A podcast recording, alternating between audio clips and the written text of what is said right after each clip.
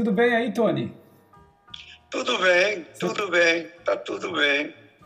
A última vez que a gente se viu foi exatamente há 11 meses atrás. Sim. Uma semana antes de você pegar o avião, não, dois dias antes de você pegar o avião ir para a Alemanha, na, na, assim, na beirada da, do começo da pandemia, do, do lockdown na Alemanha, né? É isso mesmo, senão eu teria ficado no Brasil.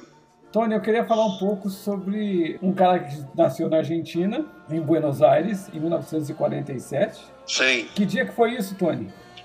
Isso foi em 30 de outubro de 1947. 30 de outubro de 47. Aí você veio, Sim. Aí você veio para cá em 66. 66 no dia 6 de junho. Puxa vida, Tony. Aí veio você e mais três amigos ou não? Vieram mais quatro. Você e mais quatro? Mais quatro. E aí desembarcou aqui em São Paulo ou foi para o Rio? Não, eu fui aqui em São Paulo. Eu fiquei diretamente para São Paulo e fui morar num hotel da Praça João Mendes, Puxa. junto com os quatro. Então nós estamos falando, na verdade, de quem? Nós estamos falando do. Falamos do Cátio Valdés. Cátio Valdés. Estamos falando do Marcelo Frias. Sim. Estamos falando do Daniel Dattoli e do Tojo. O, o Vili Valdegger não fazia parte dessa turma? Não, ele veio um ano depois. Ele veio um ano depois. Aí... Ou dois anos depois ele veio. Dois anos. Aí vieram para é. cá, tocaram na noite, conheceram a turma e aí criou-se os Beach Boys.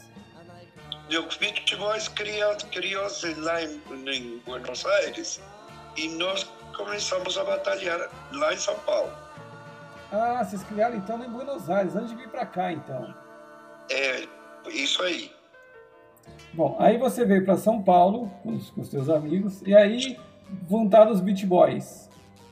Uma banda Exatamente. fantástica. Montamos uma banda fantástica. Você estava como guitarrista? Não, eu estava como cantante. Ah, estava como cantante nos Beat Boys. Qual que era, Sim, qual que era, era, qual que era a formação, o, o Tony? Era o Marcelo Frias, o Daniel Dattoli, o Cacho, Cacho Valdez. Cacho Valdez na guitarra, o Marcelo Frias na bateria. Na bateria, o Carlos Dattoli na guitarra e o Tojo no baixo. Tojo no baixo. Mas o Willy?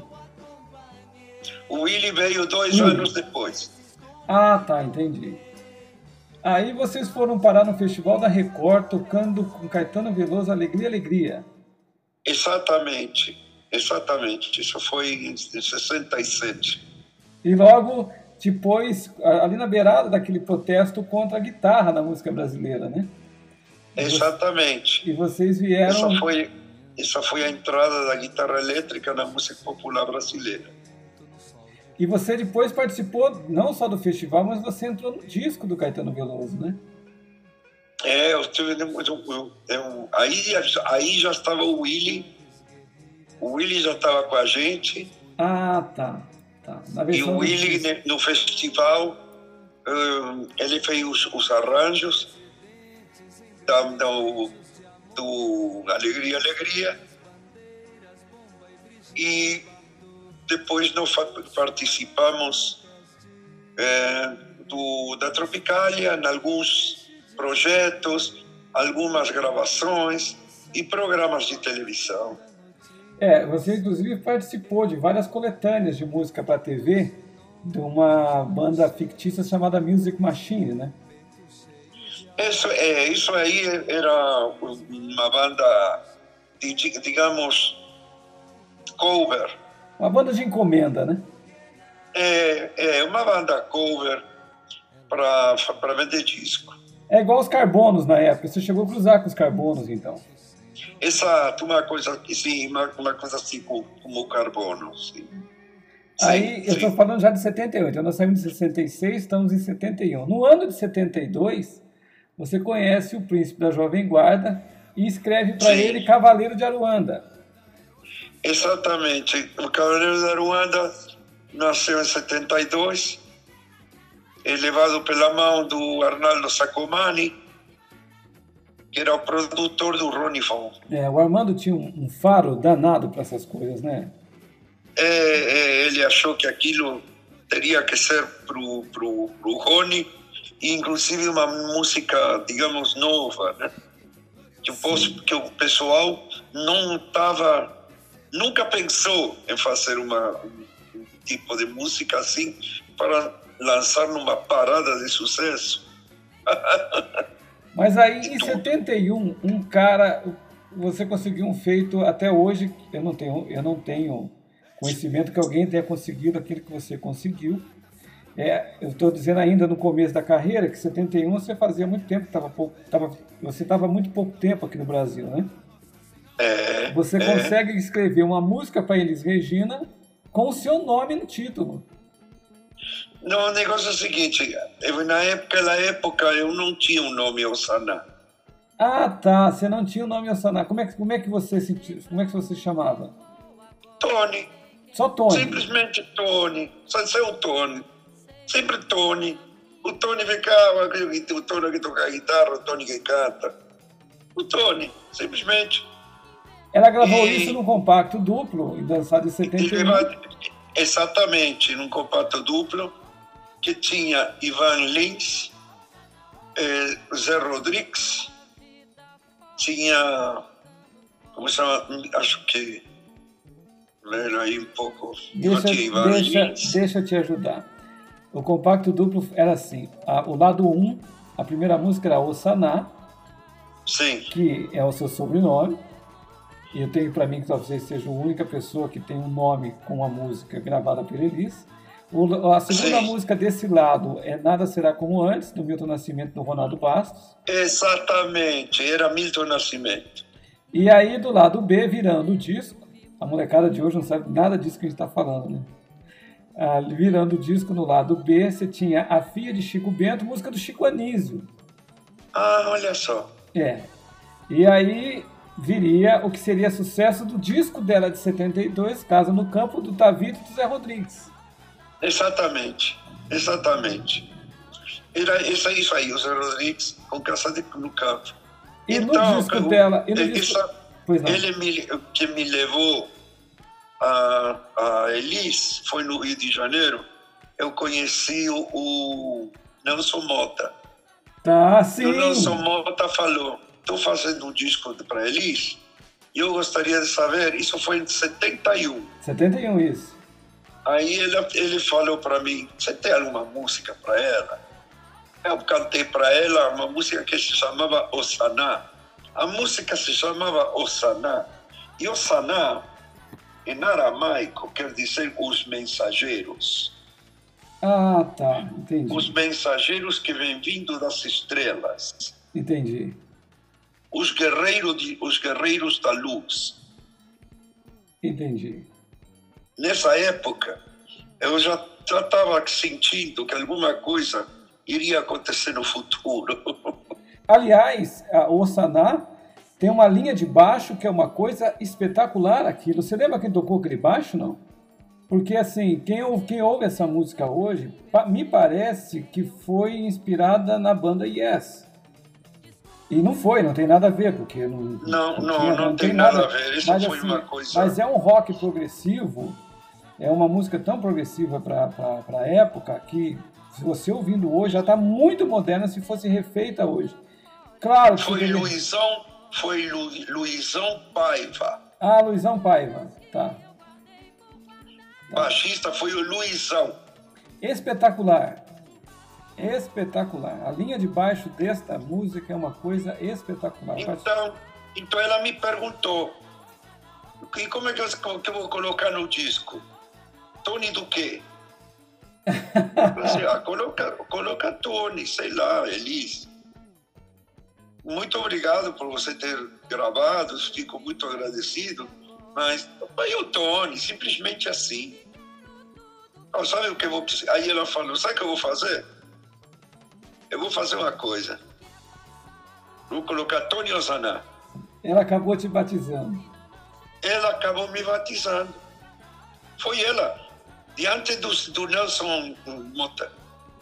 Falou, ah, vamos fazer uma coisa. essa música, o compositor se chama Tony Osana, tá legal? Falei, tá, tá ok. Não interessa, tá mas no final das contas, você é o único cara que tem um nome próprio numa música cantada pela Elis.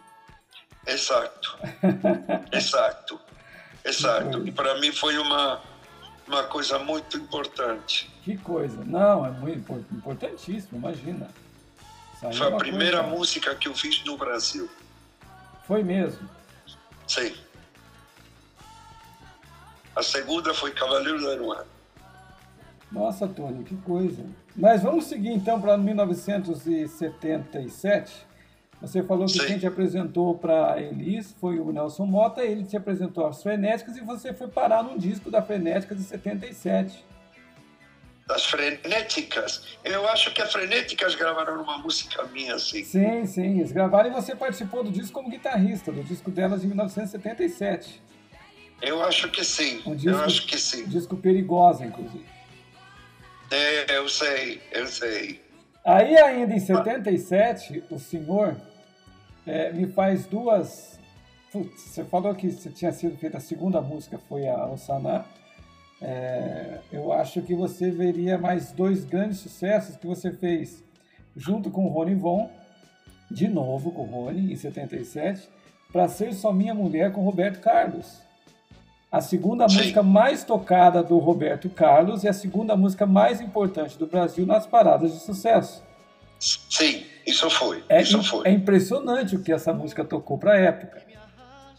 E tocou muito bem, tocou muito bem. Foi um grande sucesso e realmente eu fiquei muito feliz quando o Roberto me ligou desde o estúdio em Miami, onde, em Criteria Studio da lá na RCA Sim.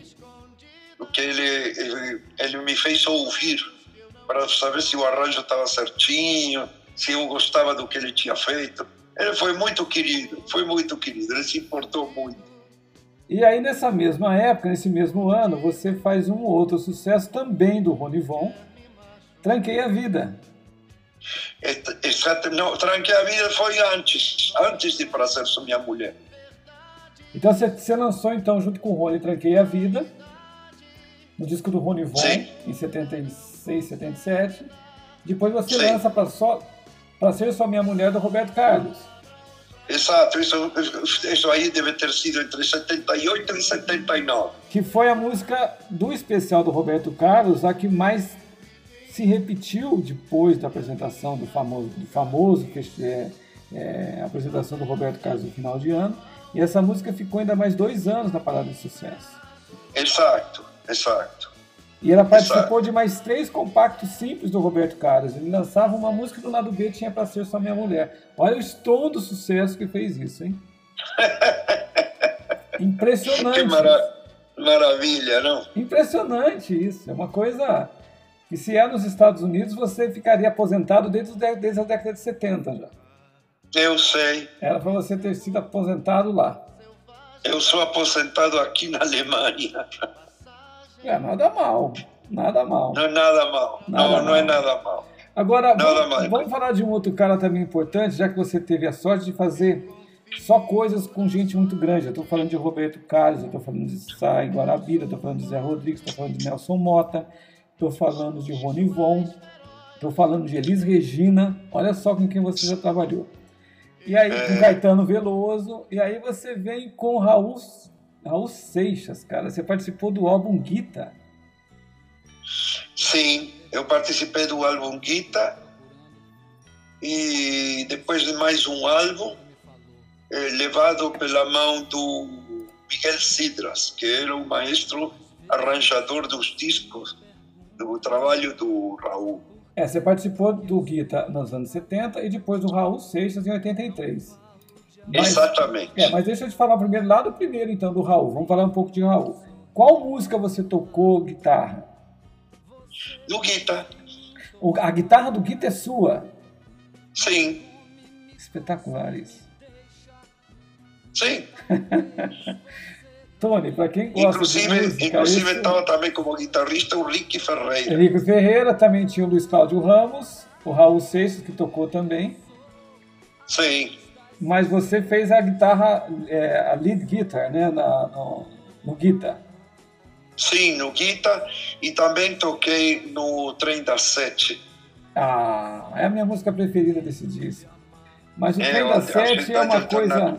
também participei. Mas de novo você fazendo uma música voltada para a espiritualidade. Você vê que engraçado que o Trem das Sete nada mais, nada menos que é uma música espiritualizada, né? É uma música que fala sobre um trem que vai chegar a qualquer momento. E estamos nesse momento, justamente nesse momento, eu, eu pessoalmente estou esperando o trem das sete. É o mesmo trem que os bluseiros americanos cantavam nos anos 30, 40, 50? Não, não, é outra coisa. O que Raul compôs aí é outra, outra coisa. Tá. Completamente diferente. Eu poderia diria que é uma profecia. É, eu também acredito que sim. Mas eu também não faço, eu não faço muita diferença desse seu trem para o trem do blues americano dos anos 50, 30 e 40. Eu não... Né, mas não, não, não, não, não, não. É, o Raul fez uma coisa muito mais profética. Puxa vida. Que, e que compositor, não? Pois é, imagina você, um compositor como ele, escrevendo o, o, o dia que a Terra parou. Não, é, essa música é espetacular. Se vai falar de Raul Seixas, é, é realmente um, um, cara que vai ser cultuado e ser lembrado e ser reeditado o tempo todo, né? A Raul só meteu golaço. É verdade. Aí no disco de 83... Raul só, só meteu golaço. E a maioria de, das, das músicas que ele colocou sempre em pauta foi uma coisa muito futurista. Sim. Muito futurista. Você participou Gente. do disco dele de 83 e dividiu as guitarras com de novo com o Rick Ferreira, né? Exato. E nesse disco ainda, tinha, ainda tinha o baixo do Paulo César Barros, tinha sim. Chiquinho do Acordeon, olha só que coisa. Theo, sim, Lima, sim, sim. Theo Lima, que tocou, já tocou com o Djavan, inclusive, Ivan Conte, tinha um pessoal muito muito muito muito rico de, de musicalidade nessa nesse disco né? sim sim nessa época sim. Nessa época sim. Nesse disco ele fez coisa muito boa. Aí nós estamos falando em 83 o senhor está com Raul Seixas. Aí cara aí é que o negócio pega para mim que foi a razão de eu ter pedido ao Ronivon te conhecer porque eu tô há simplesmente 40 anos atrás dessa conversa eu tô a, sério, eu tô há 40 anos atrás do senhor por conta de uma música de calça li, de calça leves, desculpa, de calça jeans. É, isso foi um jingle. Que, mas o que, que, foi aquilo? Que, que, foi que aquilo? me chamou foi o Renato Teixeira. Ele é compositor da, da, da, da música Grafite, que foi gravada pelo... Exatamente. Foi gravada é pelo... compositor foi gravada, foi gravada pelo fictício grupo, pela banda fictícia Paris Group. Sim, uma, foi uma banda fictícia, com, com, com dois, três músicos, inclusive eu estou tocando a guitarra solo. Ah, é sua guitarra também ali? Sim, sim, sim, sim. eu não cantei somente. Eu fiz um solo e o estúdio tinha, naquela época, mal, se eu me lembro, mal, tinha três canais ou quatro canais lá na Brigadeiro Luiz Antônio. Era Mineiro, Campanella, Campanelli e Renato. MCR. Rapaz. A famosa a MCR de jingles. E a, e a campanha da Leves naquela época era para os distribuidores da Leves levar até as lojas que a cada duas calças que você. Não, não, não, não era camisa, você tinha que comprar calça. Você levava um compacto é, que, tinha, que tinha essa música grafite no lado A. Exato. Que vendeu. Quer saber os números, não? Ah, eu não sei se, se vendeu.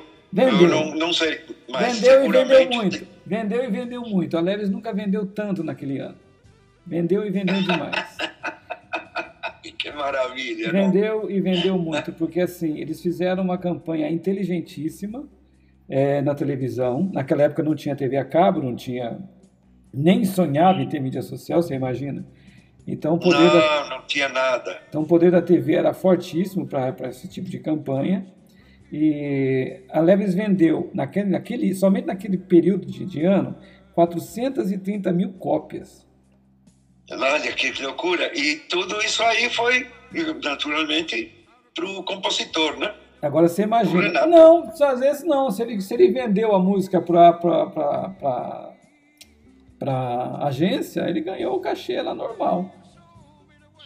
É, mas pode, mas pode ser que ele, sendo compositor, tenha recebido execução. Essa música, inclusive, ela está como. É, ela pertence ao catálogo da RCA, que hoje é Universal Music. Mas é claro que a gente vai fazer isso de novo, Tony. Isso aí você pode ter certeza então, que o Estúdio 8 vai lançar isso. Que Teria que falar com o Renato para ver que, quais são as circunstâncias. Né? Isso aí não temos problema nenhum, pode ficar tranquilo. Deixa, então, deixa acabar essa pandemia, a gente vai reunir o Paris Group de novo. Então, vamos ver, vamos Mas ver o que, que vai rolar aí. É linda, é linda a música, é, é foi impactante aquilo para minha geração, inclusive na época, em que a gente mirava muito nas músicas de comerciais de TV, nos, nas propagandas do Hollywood, que tinha campanhas fantásticas, que trouxe muitas bandas a serem conhecidas do público no Brasil, foi através das propagandas, né? E, sei, sei. Mas nenhuma teve tanto sucesso como o Paris Group na época. Quem é da minha, da minha geração, no primeiro acorde dela já, já lembra até da cor da calça, vamos dizer assim. Né? Que maravilha! Não? É impressionante, Tony. Você, é o que você fez é uma coisa impressionante. Willingly dream shine comes out the day, music touch breaking away, life and love forever mine. By the fantasy of mine and clouds that I grow a million doors. Tell me how, how should I feel? If one day you show me the way, cause the street is ours. Tell me what I'm doing here. Yes, I hear the singing bell. How it sounds, I cannot tell.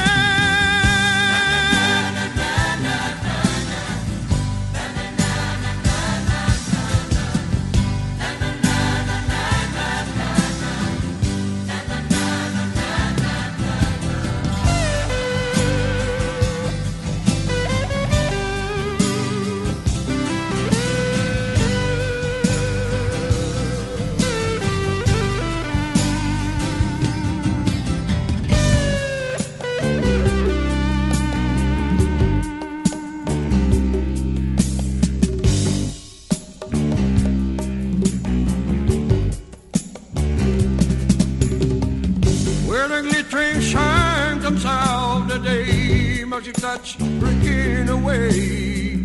Not from love